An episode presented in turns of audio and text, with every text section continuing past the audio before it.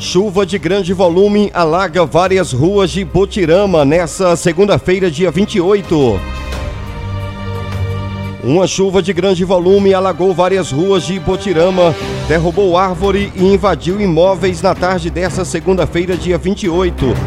Começou antes do jogo do Brasil, deu uma trégua durante a partida e voltou mais forte por volta das 15 horas. Mais longe, no Vale do Amanhecer e Nova Brasília, a água invadiu várias casas. Moradores registraram a situação em vídeo. Na Otávio Mangabeira, no bairro São Francisco, até os carros tiveram dificuldade de transitar. Observem nas imagens. Olha a situação, hein? Isso aí é na cidade de Botirama.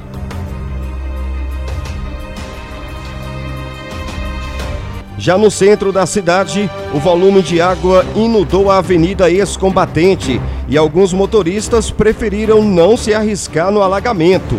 Lojas foram invadidas por água.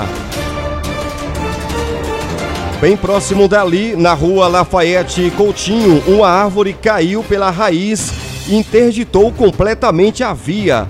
E graças a Deus ninguém ficou ferido. A chuva continuava em grande volume até por volta das 16 horas e a previsão é de que o tempo permaneça fechado. Horário de Brasília, agora 19 horas e 38 minutos, 19 e 38. Oferecimento Café Chapada, gostoso e saboroso, 100% café.